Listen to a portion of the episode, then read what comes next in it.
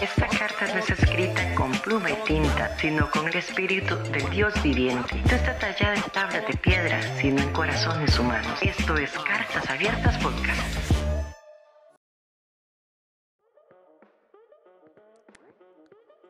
Amigos de Cartas Abiertas, bienvenidos a un episodio más. Bueno, hoy estamos haciendo pruebas, estamos en vivo por YouTube. Em, la idea es ir automatizando un poco más este proceso para poder hacer un poco más seguido los, los episodios. Entonces esta eh, pareciera ser una buena herramienta y alternativa para este pues poder crear contenido un poquitico más seguido. Eh, mi nombre es Kendall Valverde, para los que no me conocen, eh, por acá pueden ver eh, mis redes sociales, mi Instagram, para que me vayan a seguir. Em, y qué más, bueno, darle gracias a todos los que eh, forman parte de esta comunidad, los que siempre han estado presentes, quienes comparten el contenido. Eh, siempre me gusta sacar un rato para, para poder agradecerles el apoyo. Eh, ahí me van a disculpar si voy a estar aquí entre la cámara y la compu, porque me estoy adaptando a todo este tema. Pero bueno, este, sin más, eh, vamos a arrancar. Como vieron en el título, este episodio se llama Cómo coexistir en un mundo con maldad. Eh, había grabado este episodio. Se me activó Siri otra vez. Bueno. Eh, lo que les decía era que había grabado este episodio y le había puesto como título Cómo coexistir en un mundo de maldad. Y mientras lo estaba editando y todo, yo decía, mm, está mal decidido, dijo que el otro. Ah, eh, está mal, está mal planteado, ¿verdad? Porque decir que este es un mundo de maldad es encerrarlo en un paréntesis eh, que dicen no hay solución. Y si la hay. Pero bueno, eh, por eso decidí cambiarle el nombre. Y eso es lo que vamos a hablar hoy. Bueno, vamos a abordarlo desde dos puntos de vista, ¿verdad? que va a haber uno en el que más me voy a centrar. Entonces quiero empezar, digamos, como hablando un poco de la maldad, pero a lo externo de nosotros, y luego lo vamos a abordar a lo interno, que es donde realmente a lo que está enfocado el episodio. Em, quiero aclarar que em, el fin de este episodio no es generar roncha, no es generar este, el que la gente diga, ah, es que usted ve las cosas, ahí", pero, pero bueno, es mi humilde opinión. eh, y quiero aclarar que eh, considero que yo no he sido expuesto a situaciones graves de maldad. Em, personalmente nunca he sido, no sé, este, secuestrado o que una organización criminal eh, ha atentado contra mí o que he sido amenazado o no sé, montones de cosas a lo que eh, personas han vivido y eh, que evidentemente son cosas duras, graves y difíciles de superar. Em, entonces mi objetivo nunca será minimizar la maldad que usted ha vivido, sino es como eh, poder eh, buscar en nosotros una esperanza en medio de todo lo que estamos viviendo. Pero bueno, em, enfocándolo hacia lo externo, ¿verdad? Em, nosotros cada vez que vemos en nuestras redes sociales de un noticiero o, vemos en la televisión o escuchamos en la radio o por el periódico, o sea lo que sea, hay, em, hay un bombardeo, si se puede decir así, amarillista, que eh, es lo que vende en cada uno de estos medios, ¿verdad? Eh, considero que de años para acá se ha acrecentado como este, eh, casi que de forma desmedida en cómo los, los medios nos informan o los medios nos dan este, el abordaje de las situaciones que se dan. No critico para nada el profesionalismo de los periodistas, em, pero personalmente aquí en Costa Rica, en estos últimos meses, específicamente en este último gobierno, ha sido todo un tema, el tema prensa-gobierno, ¿verdad? Entonces, es la prensa tirando al gobierno, el gobierno tirando a la prensa, y cuando uno se mete a ver, digamos, como las situaciones que viven eh, otros países, eh, uno ve que también está pasando lo mismo. Eh, no es, no es solamente Costa Rica en donde sucede este tipo de cosas. Pero bueno, em, hacia lo externo, cuando vemos la maldad, cuando vemos, por ejemplo, situaciones como la que está pasando Rusia y Ucrania, situaciones de, país, cuando se da la corrupción, cuando se da este, em, el tema del narcotráfico, el tema de, de violaciones, el tema de em, un sinfín de sucesos que se dan, es casi que apabullante sentir toda esa, todo ese miedo tal vez eh, en decir, estamos en tiempos difíciles. Y, y creo que el discurso muchas veces de personas que no quieren traer hijos al mundo es ese, es, yo para qué voy a traer a, a un hijo a este mundo de, ¿verdad? Entonces, eh, de cierto modo es comprensible, porque sinceramente sí, eh, estamos viviendo tiempos complicados. Eh, bueno, ya yo tengo dos sobrinos que están grandes, uno tiene, bueno, tiene 13 años, si no me equivoco. Keylor, no me mates si no le pegué la fecha. Y la mayor que tiene 16 años. Entonces, eh, a veces uno ve como el entorno en el que ellos están creciendo. Y recuerdo el entorno en el que yo crecí. Y es tan diferente. Es tan diferente. eh, ver cómo, yo a esas edades, no sé, andaba metido en un río, andaba jugando con mis hermanos en bicicleta, andaba eh, tocando timbres de las casas y corriendo. Hoy por hoy la diversión que tienen los, los jóvenes es muy diferente a la nuestra, totalmente. Em, y, muchos, y mucho de eso ha sido como encerrarnos en nuestro núcleo, en nuestra casa, eh, y evitar eh, externar la diversión, sino que todo lo hacemos al interno, en centros comerciales, o lo hacemos en nuestra casa, o lo hacemos en un, eh, un centro con una piscina y con una cancha de fútbol, etcétera. Y no como antes, que era como un poco más por la libre, era como, vayan, diviértanse, vayan, sean niños, ¿verdad? Súbase a un árbol y baje frutas y agárrese a frutazos, ¿verdad?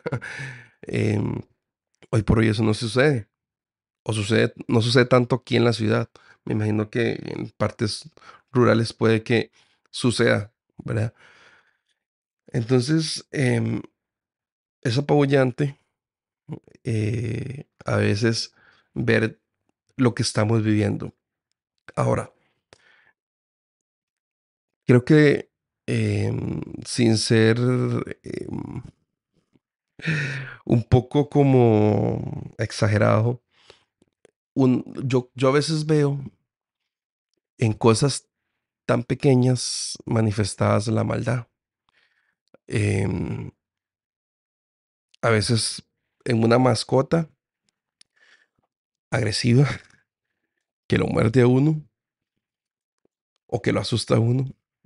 A veces uno, o sea, yo me puedo pensar, ¿cómo es posible que, que esa mascotica tenga tanta maldad dentro, ¿verdad? O un niño, ¿verdad? Em, uno los ve jugando, divirtiéndose y de pronto ve cómo adrede eh, uno viene a molestar al otro y lo hace llorar, ¿verdad? Y, y ese tipo de cosas eh, externas a nosotros nos hacen a veces perder la esperanza, ¿verdad? Perder el, el, el, el sentido de las cosas, el, el cuánto tiempo faltará para que esto termine, ¿verdad? Pero en medio de todo esto, eh, hay momentos que se muestra la esperanza para, para la humanidad.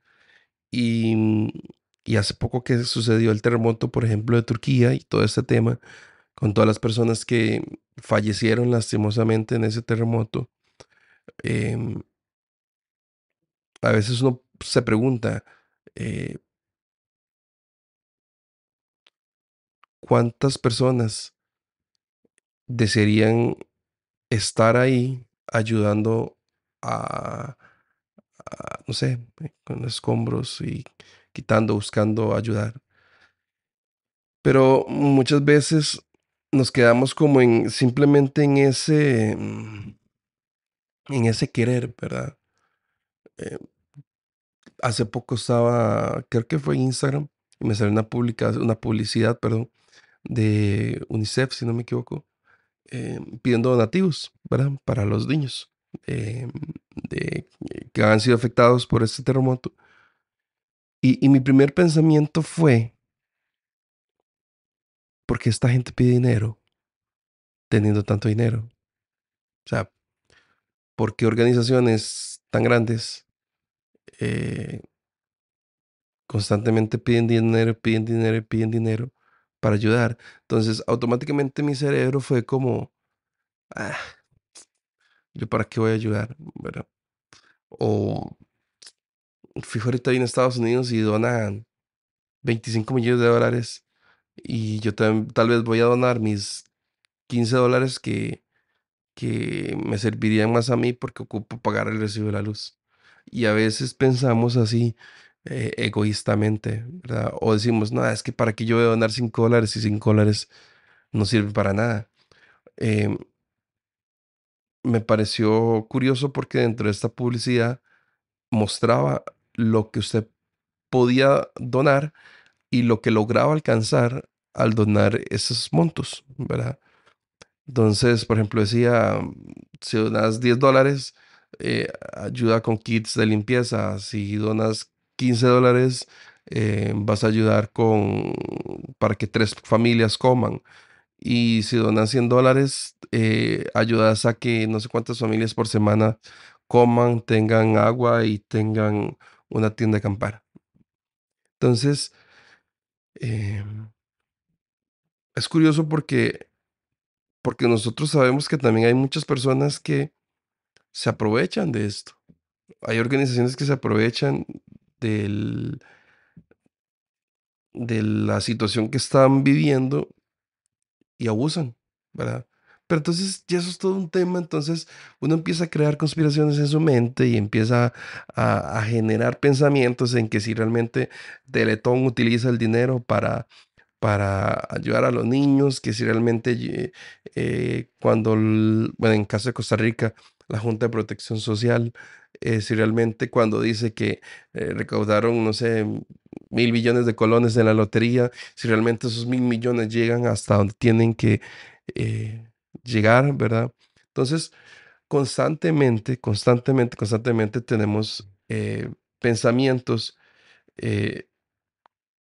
tratando de excusar el que la maldad que está pasando no fui yo quien la provoqué. Entonces, como no fui yo quien la provoqué, no tengo que ser yo quien la soluciona.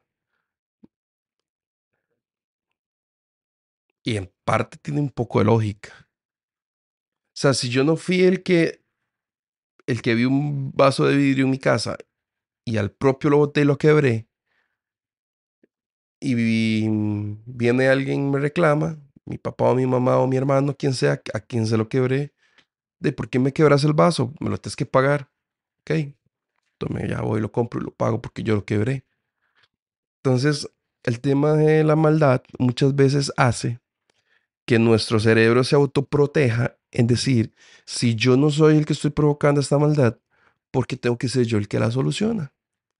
¿Verdad? Pero por otro lado, a veces decimos, ¿por qué si hay tanta pobreza y tanta hambre?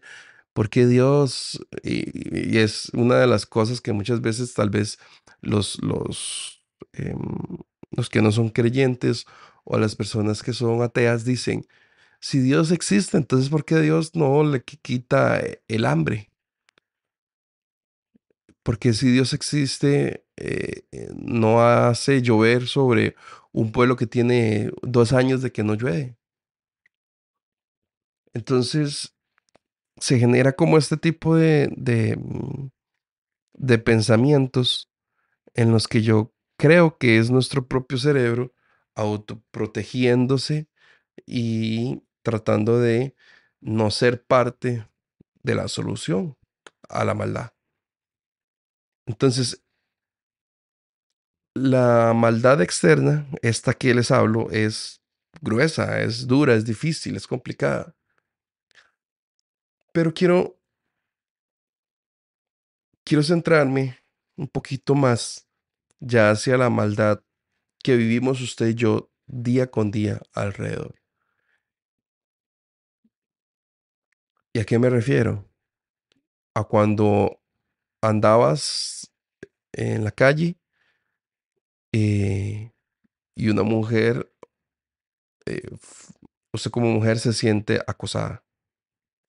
Ayer, precisamente, andaba con, con mi hermano y con un amigo, andábamos en el mercado central de San José y andamos haciendo compras y en eso que pasamos por un tramo, eh, habían dos mujeres y nos dicen, eh, buenas, pasa adelante, ¿qué desean? Nosotros seguimos caminando. Entonces ella dice, eh, tenemos esto, tenemos el otro. em, o si, entonces en ese momento ella dice, o se ocupa una novia que le cocine, ¿verdad? Nos dice a nosotros. Entonces, curiosamente nosotros seguimos el pasillo, como que ignoramos el asunto y vimos que en ese pasillo no era el pasillo donde teníamos que ir a comprar. Entonces nos regresamos automáticamente y volvimos a pasar y ellas vuelven a hacer lo mismo. Entonces en ese momento yo me sentí triste, yo me sentí vulnerado, yo me sentí acosado y, y digamos, o sea, yo sinceramente yo dije, ¿qué le pasa a esas tipas? Eh, y automáticamente fue como, wow, esto es lo que viven las mujeres cada que em, un hombre en la calle les grita o las acosa. Y muchas veces esa maldad que hay en esa persona que, que acosa o que abusa hace que uno sienta impotencia, ¿verdad? Em, o tal vez te roban un celular, o tal vez te hackean, o te eh, roban el dinero de la cuenta bancaria, te estafan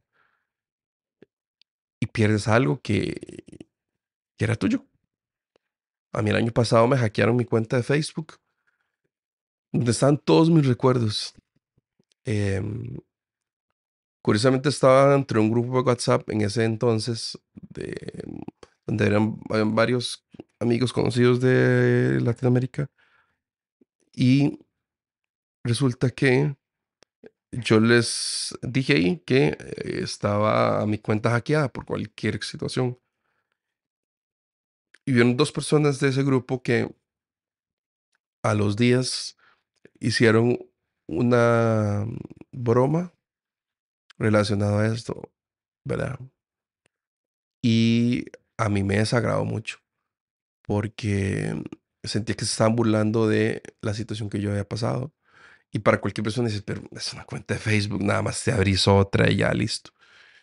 Y no, lo que pasa es que en esta cuenta de Facebook eh, yo tenía registrado hace muchos años eh, eventos y fotos y videos y muchos de esos eran con mi abuela, la ya fallecida, que ya cumplió ya dos añitos de hace nueve días. Hoy estamos domingo 19. Hace nueve días ella cumplió dos años ya de fallecida. Y muchas de esas fotos estaban ahí en Facebook. Y el momento que a mí me roban la cuenta, a mí me duele mucho porque yo la pierdo y no, no tuve forma como recuperarla. Eh, y aparte de eso, personas se burlan. Para mí fue todavía más grotesco el sentir eh, el cómo personas se aprovechan, ¿verdad? De esto. Y yo dije, como una persona, cómo puede tener maldad una persona para que se burle de una situación de la cual ni siquiera conoce, ¿verdad? Pero, pero toda esta maldad externa de cuando alguien en el trabajo tal vez una expresión muy tica le serrucha el piso a uno eh, para dejarse un puesto o de pronto eh, te roban algo. A mí una vez me robaron un almuerzo en una empresa que trabajé y yo llego todo feliz a comer y yo vaya con ese hambrón y abro la nevera y veo yo, ¿dónde está mi comida? Y ya se la habían llevado y se la habían comido. Eh, en años pasados les conté en unos de esos episodios el tema de eh, un apartamento que renté y yo me porté súper lindo, súper buena persona con la, con la dueña y me robó el, el depósito. Y a veces uno se siente impotente ante, ante situaciones como estas. em, y yo sé que personas han vivido cosas evidentemente más difíciles que las que les estoy contando. Para muchos dirían, ay, es, ah, dinero. Otros, ah, es un Facebook. Ah, es un lo que sea. Es un celular. Al final te hicieron daño. Y sí, tienen razón, pero al final de cuentas la maldad de otra persona me afecta a mí y me hace ir creyendo menos en la humanidad, ir creyendo menos que hay esperanza. Y cuando viene una situación como la del terremoto, entonces ya no quiero ayudar, no quiero apoyar. ¿Por qué? Porque fui a las autoridades y no me quisieron ayudar y no encontraron a la persona que nos robó, no sé, los breakers de la luz cuando nos lo robaron. ¿verdad? Entonces, es- hay toda esta maldad externa, eh, como, o como cuando estás en una relación de matrimonio o de noviazgo o de amigos o lo que sea, y esa persona lo traiciona a uno y le es infiel. eh, y te lastima y te, y te golpea y, te duele. Y, vienes a, darte cuenta de, de, ¿verdad? El típico, de, "Ah, yo no creí que esa persona fuera tan mala. Y es que no es que sea mala esa persona, eh, es que hay maldad en, en él y en ella, y en nosotros, y en mí y en usted. Porque esa es la realidad, todos tenemos maldad, todos, todos, todos, todos, todos. Aquí no hay ninguno, ni uno solo, nadie se justifica. Por eso la Biblia dice que lo único que puede justificar es Cristo, nada más. Em, pero sí, estamos viviendo en un mundo repleto y plagado de maldad, en, en donde te llega un correo, le das clic y te roban todo tu dinero, ¿verdad? Pero ya eso ya lo mencionamos. Entonces, em,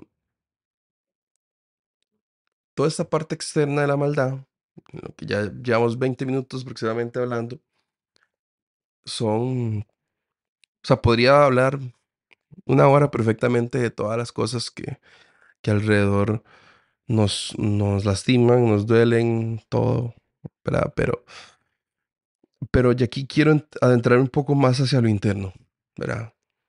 Eh, no tanto lo que, en lo que nos afecta externamente, sino en cómo nosotros, como seres humanos, eh, con maldad, hacemos algo malo, eh, se manifiesta la maldad en nosotros y de pronto no sabemos cómo, cómo llevar o cómo conllevar esa situación, ¿verdad? Entonces, creo que ha- hay una frase que dice que en guerra avisada no muere soldado. Y aquí, aunque pareciera ser algo mm, lógico, hay algo que le quiero recordar. Estamos en un mundo con maldad. y grábese este 2023 eso. Porque en realizaba no muere soldado, dice. ¿Y por qué? Porque cuando entendemos que vivimos en un mundo con maldad, y cuando entendemos que somos seres imperfe- imperfectos, y cuando entendemos que somos, algunos estamos en, el, en un proceso de cambio, de buscar de ser menos malos. Eh, o, de, o de tratar de contrarrestar la maldad que hay en nosotros, em, o que estamos buscando ser mejores personas. Cuando entendemos esto, nos damos, o sea, podemos eh, crear un poco de ambiente eh, esperanzador a nuestro alrededor. ¿Por qué? Por lo siguiente, porque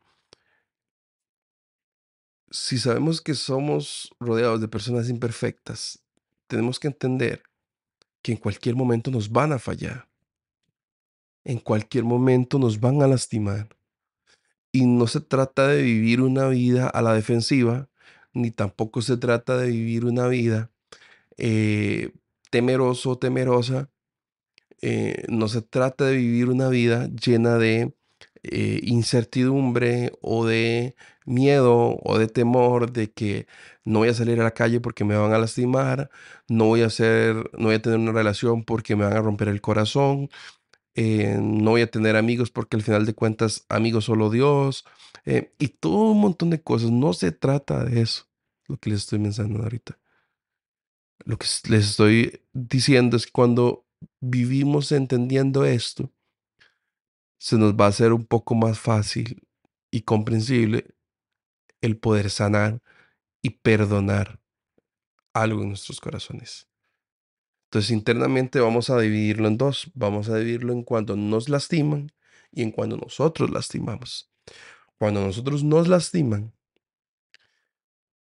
existe la famosa palabra del perdón,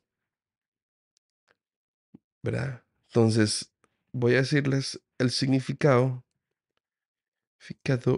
del perdón. Y dice, em, bueno, vamos a buscarlo aquí en la, en la Real Academia Española.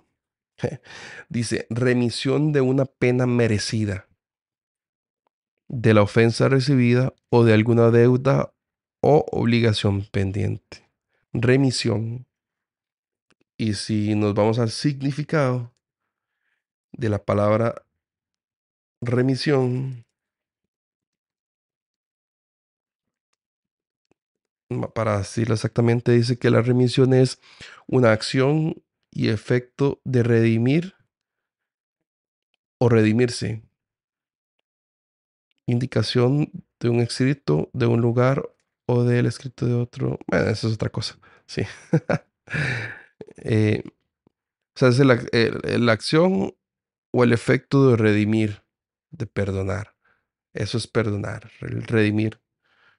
Entonces, nosotros escuchamos que Dios fue a la cruz y murió por usted y por mí y derramó toda su sangre para redimirnos de nuestros pecados,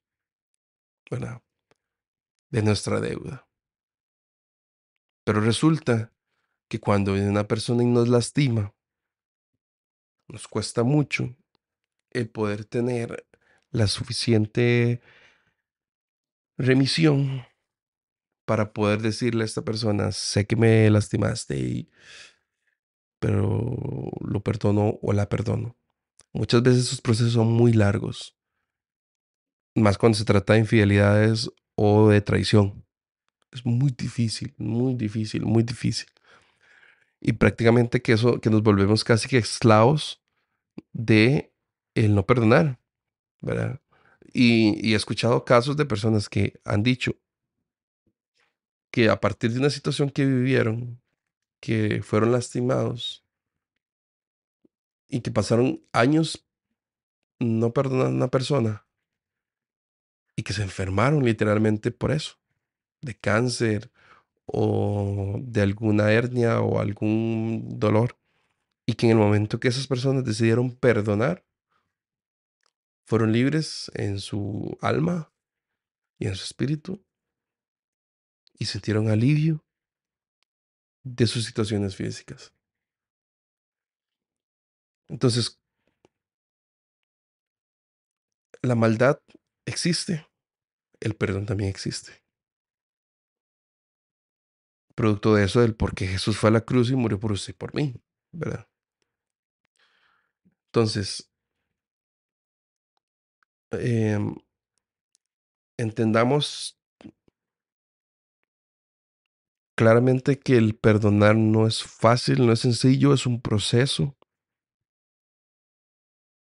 Pero la única forma de que el perdón suceda en su vida y en mi vida es cuando realmente decidimos ingresar al proceso de perdón. Cuando tomamos la decisión de decir, sí, yo quiero perdonar a esta persona y yo quiero ser libre de esto que estoy sintiendo.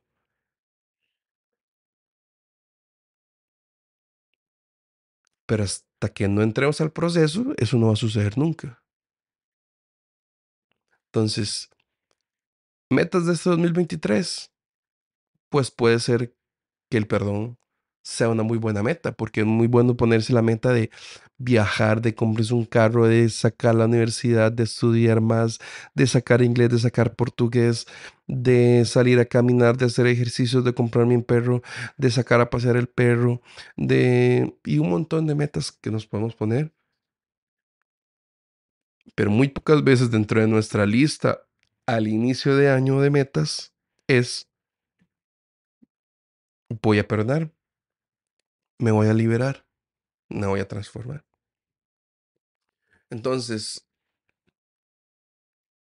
puede que el perdón sea una buena meta que usted ponga en su vida para poder sacar em, tal vez ese odio, ese rencor, eso que a veces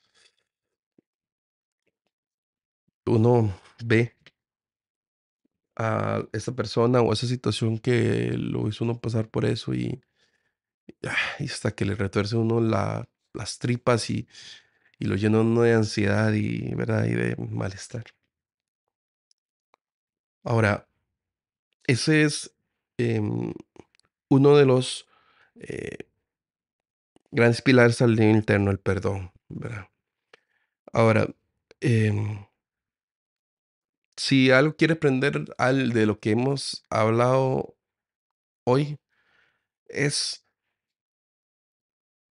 y si quiere púntelo, si quiere lo tuitea, lo guarda, no sé, o se lo manda a alguien, y es esto. El perdón trae libertad emocional. Y si usted es una persona que es consciente de su salud emocional, el perdón tiene que estar dentro del día a día suyo. Si usted está pagando dinero para ir a un psicólogo o un psiquiatra, el perdón tiene que estar presente en su vida. Si no, no va a poder avanzar.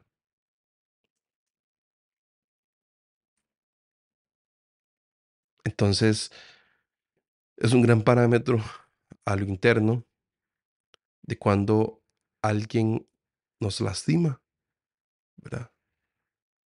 Em,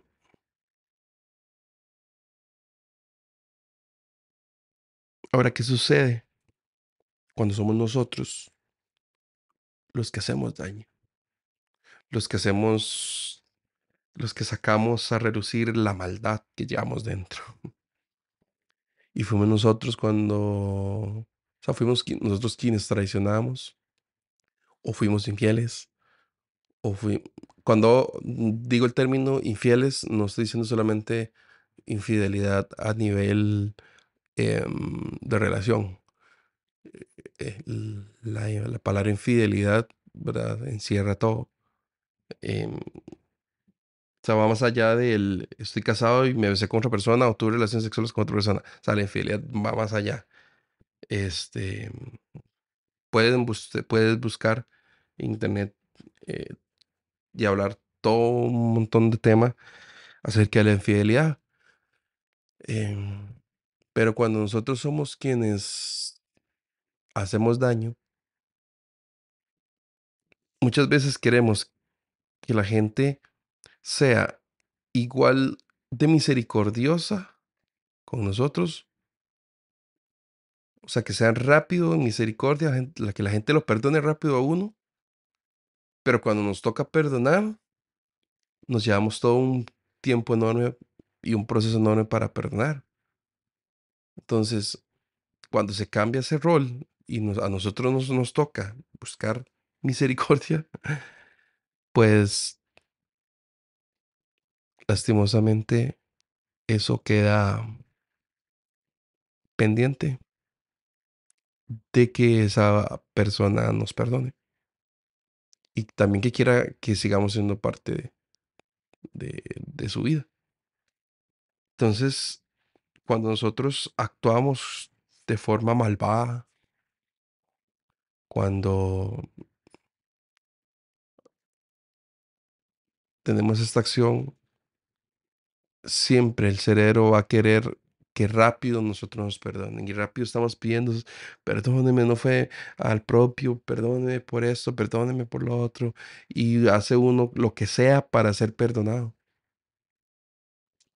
Pero cuando nos toca perdonar, nos llevamos nuestro tiempo, nuestro proceso. Entonces, consejo que no me están pidiendo nuevamente, sepa que en cualquier momento en nuestra vida hay dos sillas. Está la silla de la víctima y está la silla del acusado. Y puede que muchas veces nos ha tocado estar del lado de la víctima, pero créame que en algún momento nos va a tocar sentarnos en la silla del acusado. Entonces, sea cualquiera de las dos sillas, aprendamos a tener misericordia. Si nos toca estar del lado de víctima, tenemos que ser misericordiosos. Si en algún momento queremos recibir misericordia, si es que nos toca sentarnos en la silla de acusados.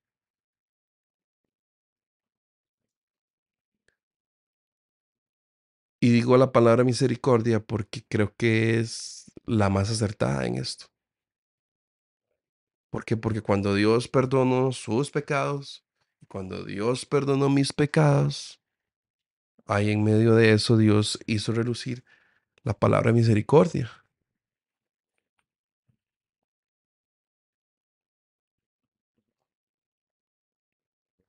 Pero en medio de todo esto, hay que comprender y entender un factor muy relevante, muy relevante. Y es el factor de la culpa. La culpa es detestable cuando hemos fallado. Y la culpa es detestable cuando nos han fallado y utilizamos la culpa como recurso para hacerle ver a esa persona que falló una y otra y otra vez. Pero como estamos hablando a lo interno, tenemos que saber cómo contrarrestar la culpa en nuestra vida. ¿Por qué? Porque va a llegar un momento en el que la culpa puede carcomernos y hacernos ver de que no hay consecuencia. Y el significado de la culpa dice que es la imputación a alguien de una determinada acción como consecuencia de su conducta. Imputación a alguien.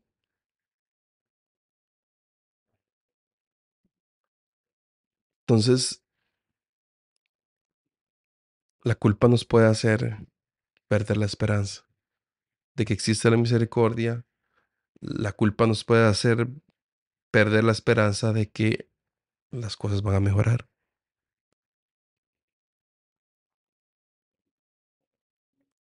Entonces, trate de identificar si en este momento en su vida la culpa está carcomiendo su vida emocional.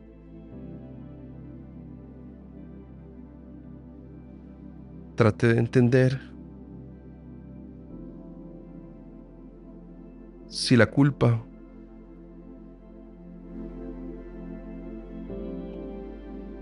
está golpeando tanto su vida o está utilizando la culpa para hacer sentir mal a otra persona. O sea, cual sea de los dos escenarios, sepa que la culpa es lo más asqueroso que existe en esta vida. Lo más detestable.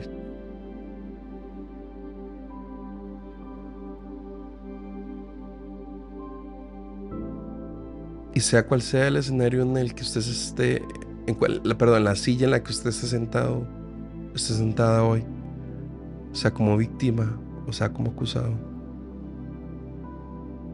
quiere decirle que la misericordia de Dios ya nos alcanzó.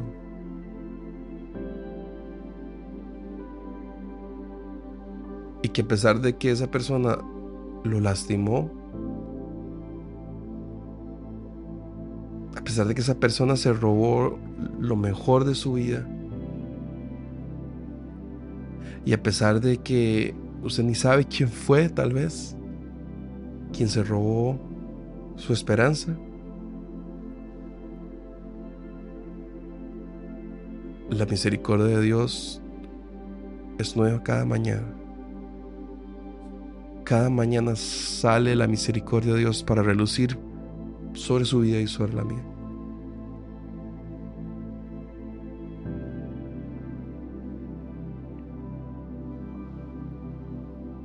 Y siento que el querer abordar este tema es porque sé que hay muchas personas que necesitan en este 2023 ser libres de la culpa y ser libres de la falta de perdón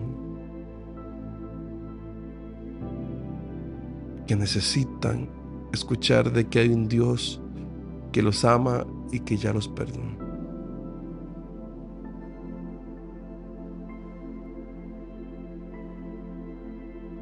Hay una canción preciosa em, que está en inglés y que fue traducida.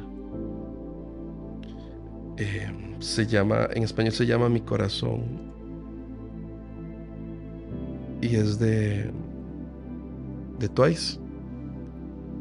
Twice música. Bueno, realmente es de Hilson, pero ellos la tradujeron.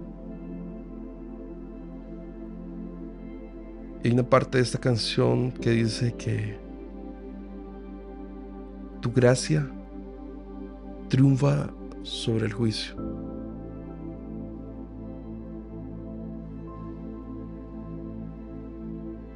Tu gracia triunfa sobre el juicio.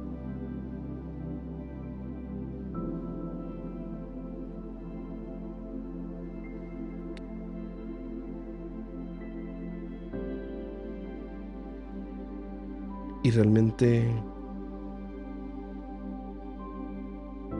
quiero que usted se dé cuenta si realmente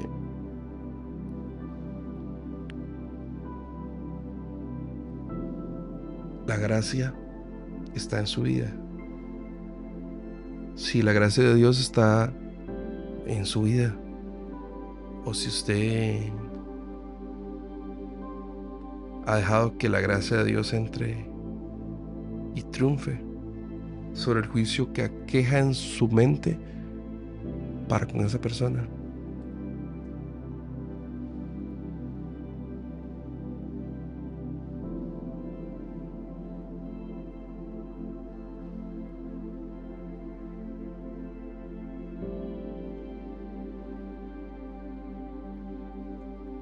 Y bueno, normalmente esas cosas no las hago, pero...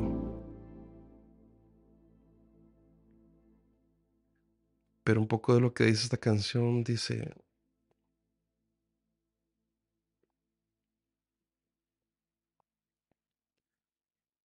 Tu gracia triunfa sobre el juicio.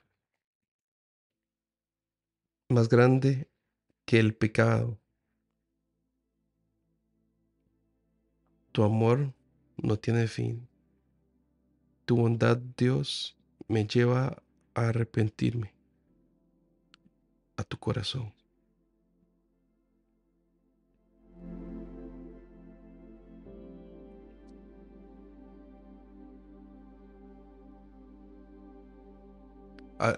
ahorita me quedo como, como, como con sin palabras, ¿verdad?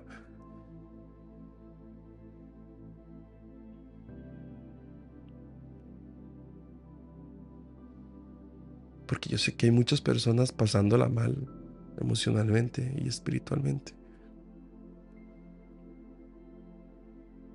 Porque están sentados en alguna de esas dos sillas de víctima o de acusado.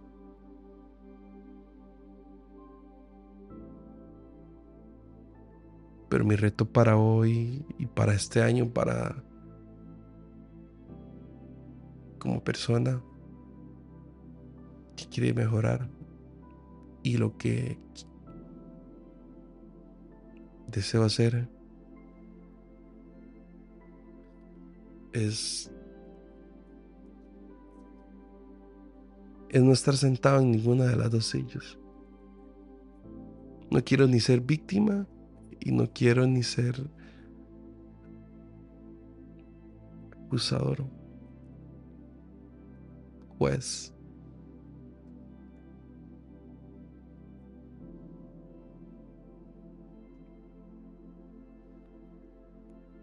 Momentos en los que simplemente quiero salir de esa sala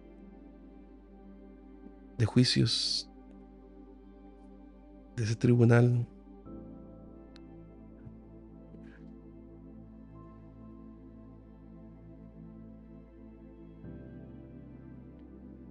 y poder decirle a esa persona,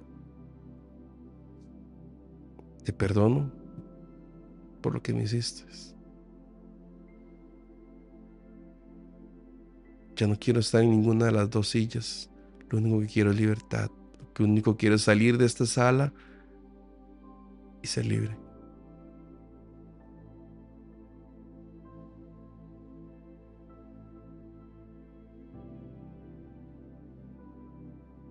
Y quiero hacer una oración. Me siento eh, con ganas de hacerlo. A veces lo hago eh, aquí en los episodios. Y, hoy siento el deseo de querer hacerlo.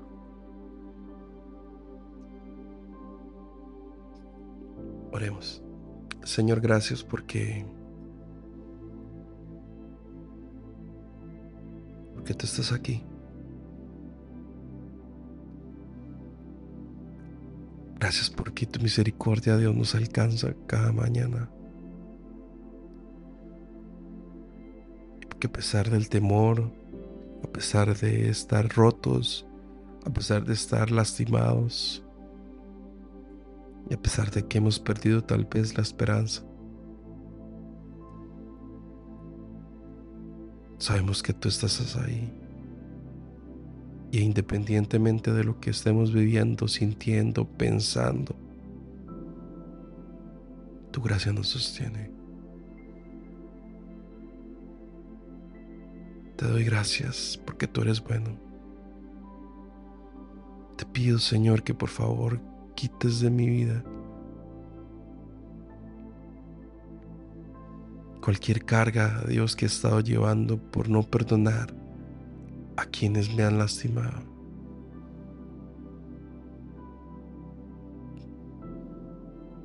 Te pido que me des el valor, la autoridad, el deseo de poder perdonar a todas aquellas personas que me han lastimado. Enséñame a perdonar día con día, Dios. Y a las personas que yo les he fallado, Dios, yo te pido que por favor puedan encontrar misericordia, Dios, para poder perdonarme y que ellos puedan ser libres. Guarda mi vida, guarda mi familia, guarda todo lo que está a mi alrededor. Mi trabajo, Dios.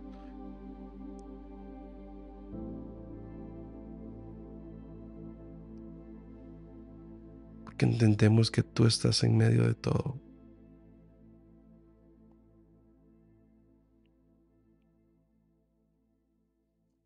Amén. Esta carta no es escrita pluma y tinta, sino con el espíritu del Dios viviente. No está tallada en tablas de piedra, sino en corazones humanos. Esto es Cartas Abiertas Podcast.